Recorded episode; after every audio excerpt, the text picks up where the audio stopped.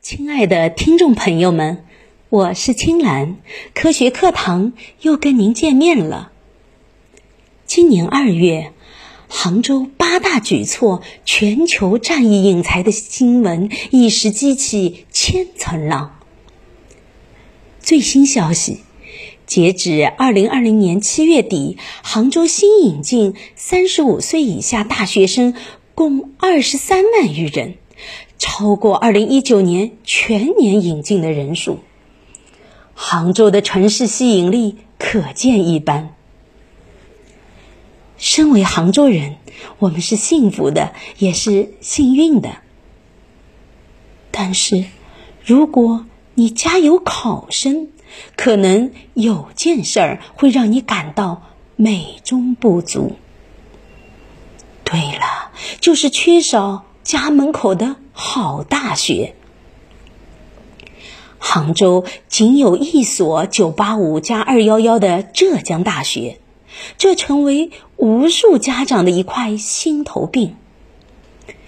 不过别急，今天要讲的这位故事主人公已经给我们带来了希望，他就是西湖大学校长施一公。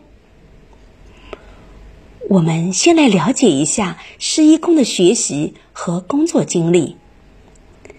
他就读郑州最好的中学，数学竞赛河南赛区第一名，保送进清华。一九八九年以清华大学生物科学与技术系第一名的成绩，提前一年毕业。一九九零年赴美留学。九五年获得约翰霍普金斯大学的博士学位。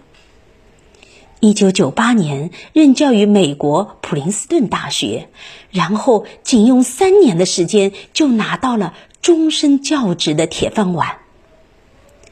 三十六岁成为普林斯顿大学分子生物学系历史上最年轻的正教授。二零零七年被聘为普林斯顿大学终身讲席教授，次年入选霍华德休斯医学研究院研究员。二零零八年二月，施一公辞去普林斯顿的终身教职，全职回到清华担任副校长。在常人看来，这些辉煌的经历是那么的灿烂夺目。他可真是人生赢家呀！但在施一公看来，这些不能使他满意。为了培养更多的人才，他在中国创办了一所名副其实的名牌民办学校——西湖大学。西湖大学位于美丽的杭州市西湖区云栖小镇。